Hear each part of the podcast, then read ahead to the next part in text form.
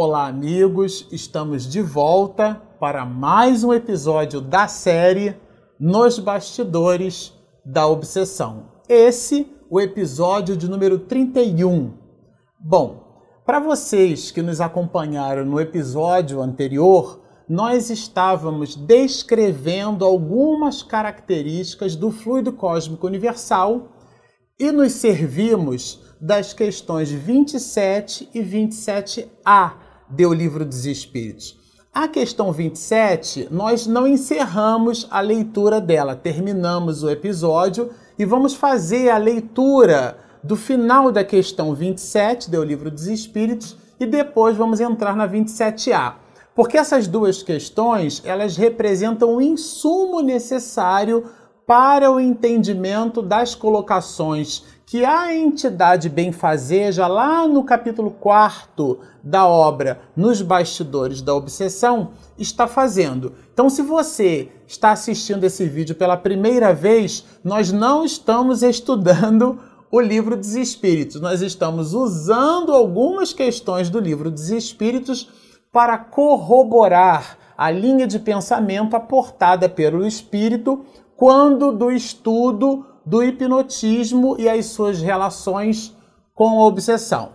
Bom, então vamos aqui ao finalzinho da questão. É, esse fluido universal ou primitivo, quer dizer, a matéria no seu estado mais primeiro, né? Seu estado primitivo. E, e ele coloca entre vírgulas ou elementar, sendo o agente de que se utiliza, de que o espírito se utiliza é o princípio sem o qual a matéria estaria em perpétuo estado de divisão e nunca adquiriria as qualidades que a gravidade lhe dá, isto é, a sua densidade. Então ele fala que é, deixa-nos perceber as transformações do fluido cósmico universal. Do mesmo jeito que a gente pode perceber as transformações de um átomo de carbono, ora em compostos moleculares sendo organizado de maneira a proporcionar o grafite e ora o diamante. São essas as transformações da matéria. E ele fala dessa matéria elementar que é o fluido cósmico universal. Mas aí Kardec, na questão 27A, ele faz uma pergunta muito interessante, porque no século XIX foi o século em que as grandes revoluções do pensamento humano, essas revoluções se deram. Sobretudo o entendimento e a descoberta das propriedades eletromagnéticas, porque magnetismo e eletricidade, inclusive na escola, no ensino médio, nós é, combinamos as mesmas fórmulas. E os professores de física é, aplicam essa disciplina, esse braço da física, fazendo-nos entender as propriedades eletromagnéticas, porque o magnetismo e a eletricidade possuem um conjunto de postulados afins. Kardec então faz justamente essa pergunta na 27A. Esse fluido, quer dizer, esse fluido universal, esse fluido elementar, esse fluido primeiro, esse fluido será o que designamos pelo nome de eletricidade? Então aqui ele toma um efeito da matéria, né, a capacidade de eletricidade. Prob... Quem já não pegou aqueles fez aqueles experimentos, né, de física, né, que pega um pente, passa o pente no cabelo e depois com aqueles picotezinhos de papel percebe que o, o, o papel se vê atraído pelo pente, né? Por conta justamente dessas propriedades eletromagnéticas que nós imprimindo, imprimimos quando do atrito, né, do, do pente, dos dentes do pente no cabelo. Então ele faz essa associação. Olha que interessante, que brilhante a resposta. Dissemos que ele é suscetível, ele é o fluido cósmico universal, tá, gente? Dissemos que ele é suscetível de inúmeras combinações. Então, o fluido cósmico universal ele pode então se combinar de várias formas. O que chamais fluido elétrico, fluido magnético, são modificações do fluido universal. São variações, são alterações que não é propriamente falando, senão matéria mais perfeita, mais sutil e que se pode considerar independente. Aqui é brilhante, porque é, lendo essa resposta, agora a gente já consegue, com alguma tranquilidade, voltar para a obra nos bastidores da obsessão e entender algumas associações que foram propostas, né? Vamos pegar aqui, por exemplo, na, na nossa coleção, a citação de Manuel Filomeno de Miranda sobre essas questões, quando encontraremos é, assim: o fato digno de estudos tornou-se de súbito instrumento de charlatanismo e foi denominado como maravilhoso, dando origem a especulações naturalmente ridículas e indignas. Todavia, estava no caminho certo, apesar das veredas falsas. Porque o, o, desdobramento dos estudos da capacidade de hipnotizar que na verdade está muito associada à capacidade do transporte dessas energias animais, a que Franz Mesmer chamou, né, o pai do, do mesmerismo, né, chamou de magnetismo animal, e lendo a questão 27A do Livro dos Espíritos, nós vamos perceber que são variações do fluido cósmico universal, naquela época eram pouco entendidas, pouco estudadas, né? Então isso causava uma confusão muito grande é, na comunidade científica daquela época e muitas pessoas produziam é, diagnósticos, observações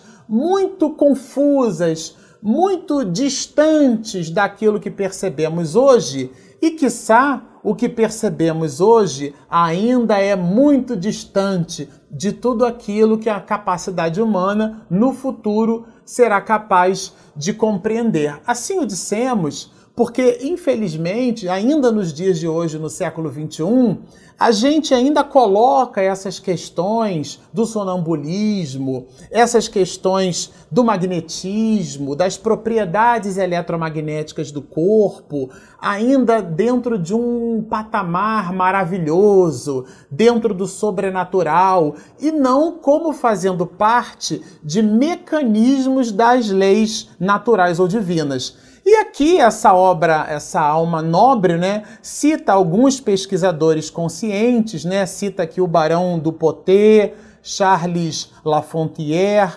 cita também José Custódio de Faria, né, que foram almas que trouxeram contribuições muito importantes para o estudo dessa fenomenologia. E ele fala um pouco mais adiante que esse fenômeno procedia, né, esse fenômeno da indução hipnótica, ele então, esse fenômeno ele procedia da sugestão, dependendo evidentemente do paciente. Ele fazia uma associação em cima da capacidade que o paciente é, é ele, ele, ele potencialmente revelava uma característica de ser induzido. Então, se a pessoa tivesse facilidade de ser induzida, ela conseguiria ser canalizada para um processo hipnótico, né? Mas esse cirurgião inglês, o James Brandt, ele é, se deve a ele a introdução do termo hipnotismo no lugar de magnetismo. Então aí, quando nós é justamente nesse momento que a comunidade científica adota mais esse verbete ela até porque junto com a palavra surgem ampliações do seu conceito. Antes, Franz, antes né, Franz Mesmer chamava de é, é, magnetismo, mas depois esse cirurgião ele chama esse mesmo fenômeno de magnetismo e novas conclusões surpreendentes no setor das pesquisas, tendo-se em vista é, ser ele ex espiritualista. Isso aqui é muito importante porque é, não se admitia, de uma certa forma, naquela época, a intervenção externa. Na verdade, o que, essa, o que esse espírito nobre quer buscar é que, ativando determinadas percepções através de princípios eletromagnéticos, de leis eletromagnéticas, muitos fenômenos medianímicos se faziam presentes nessas sessões, sobretudo no tratamento de algumas convulsões que Franz Mesmer é, é, espalhou e mostrou para o mundo. Dentro de um aspecto teatral, isso retirou um pouco da, da robustez do fenômeno. Muitas pessoas colocaram Mesmer na conta de um homem louco e não depreendiam o fenômeno. Essa capacidade, essa característica que um homem de ciência tem. Nós citamos isso é, quando do estudo, e a gente está fazendo essa leitura, né? O estudo da obra O que é o Espiritismo, e a gente vai perceber na biografia de Kardec que ele mesmo vai dizer para nós que muitas das sessões mediúnicas, ditas reuniões das mesas girantes no século XIX, eram embustes. Eram reuniões, na verdade, que eram falácias. Eram reuniões mentirosas. Mas o fato de existirem reuniões mentirosas, isso não significa não tirar força e peso das reuniões que produziam conteúdo verdadeiro, né? Então, essa separação do que é embuste, do que não é embuste, do entendimento e do estudo do fenômeno, foi o que trouxe alguns pesquisadores, né? O próprio professor Jean-Martin Charcot a fazer um mergulho mais intenso nesse processo. E a gente vai observar essa alma muito nobre, esse espírito é importante que se diga que todo esse conjunto de informações surge através da mediunidade, é, dentro de um processo de comunicação desse espírito numa outra, numa outra pairagem, né?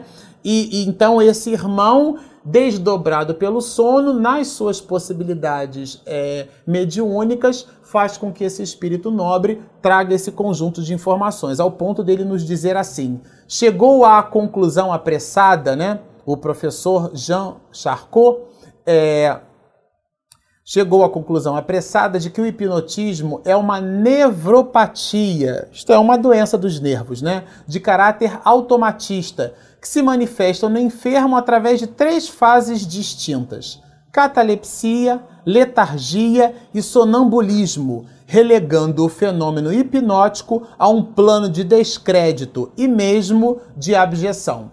Então era a comunidade científica negando o fenômeno do hipnotismo, né, justamente nessas questões. É, mais tarde, nós vamos encontrar é, o professor Charcot, da Universidade de Salpêtrière, justamente aprofundando esses estudos. E, e, essa alma muito nobre aqui, esse espírito benfazejo, né, é, é, ele vai trazer para nós o seguinte: enquanto o professor Charcot pontificava na Universidade de Salpêtrière, acusado pelo professor Pierre Janet de apenas ter hipnotizado sensitivas já condicionadas por estudantes, porque vocês lembram, é, é a comunidade médica, as pessoas que se ocupavam com esse tipo de estudo, começaram a perceber que algumas pessoas eram assim facilmente induzidas por um processo de alteração do seu psiquismo. E que aquelas pessoas então não poderiam ser mais estimuladas a esse laboratório.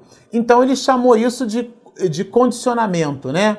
por esses estudantes que praticavam o sonambulismo na ausência do mestre, criando nas percipientes um estado de automatismo psicológico lamentável. Quer dizer, um processo de indução, tá certo? De sugestão indutiva persistente. Destaca-se na escola de Nancy, né, o doutor Liebald. Esse, esse nome é muito importante, que desde o ano de 1860, como diz aqui, aplicava os recursos hipnóticos diariamente em sua clínica. Olha que interessante. Com resultados expressivos, discordando terminantemente da conceituação estereopata dos mestres da Salpêtrière. Porque aí esse doutor começou a perceber que a indução hipnótica, em alguns muitos casos, libertava a pessoa de determinadas patologias. Então, quando a hipnose era classificada como sendo um processo de indução histérica, era ao mesmo tempo, por outros cientistas, classificada não como um processo é, voltado a questões patológicas, mas sim como algo a ser examinado, então, portanto, tirando dessas conceituações chamadas de histeria. Então é a escola de Nancy que reuniu homens notáveis. Essa escola, ela aprofundou o estudo da hipnose. Hipnose, lembrando que é um nome que dá substituição ao nome que Mesmer chamou de magnetismo. Então, é, esse espírito faz nos perceber que hipnose e magnetismo são exatamente a mesma coisa. Os processos de indução hipnótica, esses processos se dão através do transporte de ondas eletromagnéticas construídas pelo psiquismo. É um processo de comunicação que vai do emissor para o receptor. Por isso que no episódio anterior nós fizemos questão de ler as questões 27 do Livro dos Espíritos e a 27A, porque é o fluido cósmico universal, como sendo essa matéria elementar a responsável pelo transporte dessas energias. Isso significa dizer que nós poderemos perceber a presença de um espírito a quilômetros de distância. Às vezes é comum nas reuniões mediúnicas, inclusive, o médium achar que o espírito está postado do seu lado.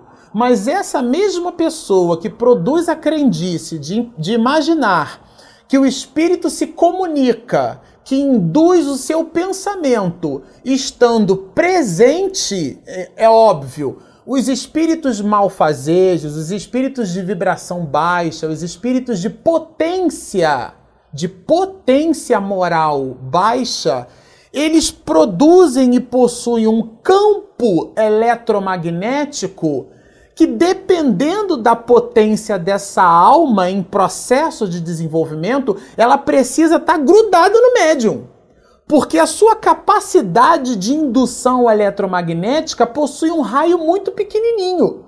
Agora, vamos imaginar, por exemplo, o doutor Bezerra de Menezes querendo dar uma informação para um grupo mediúnico numa reunião mediúnica lá em Goiânia e ele estando no Rio de Janeiro.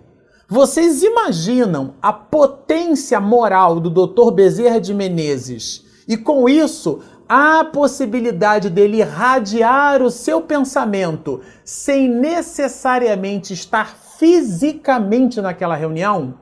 Muito embora o médium perceba a sua vibração, se for, por exemplo, uma mensagem psicográfica, o médium vai se concentrar, o seu campo vibratório vai fazer com que ele perceba aquelas vibrações Percebendo as vibrações, o médium, então, se utilizando das suas possibilidades medianímicas, no caso em tela, a psicografia, a escrita através do psiquismo, né? Então ele capta e nas suas mais variadas nuances, seja através da psicografia mecânica, da psicografia intuitiva ou semimecânica, não importa aqui, mas o doutor Bezerra de Menezes, no nosso exemplo, ele irradiará o seu pensamento. E esse pensamento, navegando pelo fluido cósmico universal, atingirá na potência, pela razão direta da capacidade do espírito em irradiar, ele atingirá aquele médio que escreverá aquela mensagem. Tudo isso é um processo de indução e de percepção eletromagnética.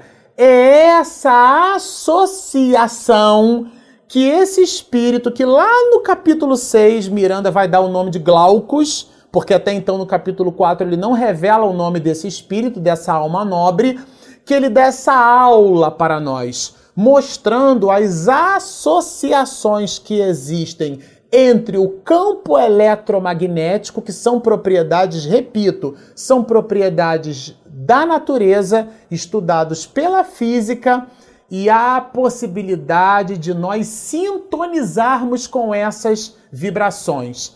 Essa sintonia, ela é neutra. Todo mundo conhece aquele clássico do livro dos espíritos, né? Influenciam os espíritos em nossos pensamentos e atos, muito mais que imaginais. De ordinário, são eles que vos dirigem. Aqui cabe um ponto de atenção. A palavra influência ela é neutra. A resposta não diz que, que, que a, a, os espíritos estão nos conduzindo ao mal, e tão pouco que estão nos conduzindo ao bem. A palavra é influência. O que vai determinar se essa influência ela é benéfica ou ela é maléfica é o nosso campo mental. Como nós pensamos, como é que é o nosso dia, o nosso mundo íntimo. Se nós somos criaturas que vivemos o tempo inteiro tristonhas, se tudo para nós nos aborrece, se, pra, se tudo para a gente. Às vezes a pessoa passa por um processo patológico, ela está com dor, mas ela potencializa aquela dor, ela se coloca como sendo a pior das criaturas, ela se coloca num plano aonde o seu campo mental abre espaço para que outras vibrações na mesma proporção de sintonia estabeleça vínculo. É como alguém que compra um radinho de pilha e depois, através do botãozinho, né, que a gente chama de dial, sintoniza aquela frequência, aquela frequência de FM, né? Modulação por frequência, que é a frequência de rádio do FM, ou então a frequência de AM, que é a modulação por amplitude da onda. Não importa, seja porque lá for a origem dessa frequência, o radinho ele é capaz através de sua antena e a antena da alma é o dínamo do pensamento, que é a forma como a alma se manifesta. Esse pensamento fará com que ele estabeleça sintonia. E essa sintonia que na resposta à pergunta de Kardec para o livro dos Espíritos, nós chamamos então de influência. Essa influência pode ser uma influência maléfica ou pode ser uma influência benéfica. Depende do nosso campo mental, das nossas proposições íntimas, do nosso mundo interior, da nossa compleição em agir. Isso daqui é, é o eixo por sobre o qual nós vamos nos, mov nos movimentar no episódio seguinte para entender agora com mais profundidade como essa associação da nossa capacidade de percepção do campo eletromagnético, também chamado de magnetismo ou hipnotismo, tem a ver com as questões relacionadas à obsessão. Porque se vocês lembram do texto, do tema, né? É, o capítulo 4 é estudando o hipnotismo. E a hipnose, isto é, a capacidade de estabelecer e de permear vibrações eletromagnéticas através do chamado magnetismo animal, quer dizer a mesma coisa.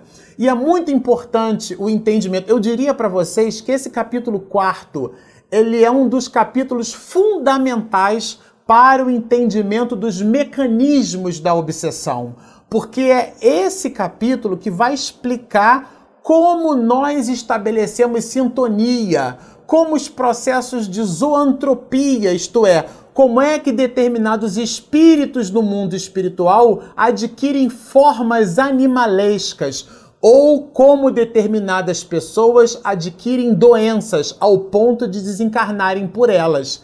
Esses processos se dão através desse vínculo hipnótico num processo obsessivo que começa na, no, no, no, desejo simples de percepção, depois ele adquire um fascínio e, por último, o espírito já está sob o jugo da alma, dentro desse processo telepático e hipnótico, aonde as sugestões do espírito obsessor se estabelecem com aquela alma que está sob o jugo dentro de uma tenacidade tal que o pensamento do espírito malfazejo já é o próprio pensamento da alma que está sob o jugo. Mas tudo isso nós vamos estudar no episódio seguinte, aprofundando ainda mais a colocação do espírito Glaucus quando traz para gente esse conjunto de ensinamentos. Bom, Ficamos por aqui. Você que está nos assistindo, se você ainda não baixou o nosso aplicativo, não percam tempo. Nós temos um app na Google Play e na Apple Store. Lá o material segue em todo em vídeo, em formato podcast, isto é, em áudio, você pode ouvir quando quiser. Portanto, baixem o nosso app, estudem, sigam conosco e muita paz.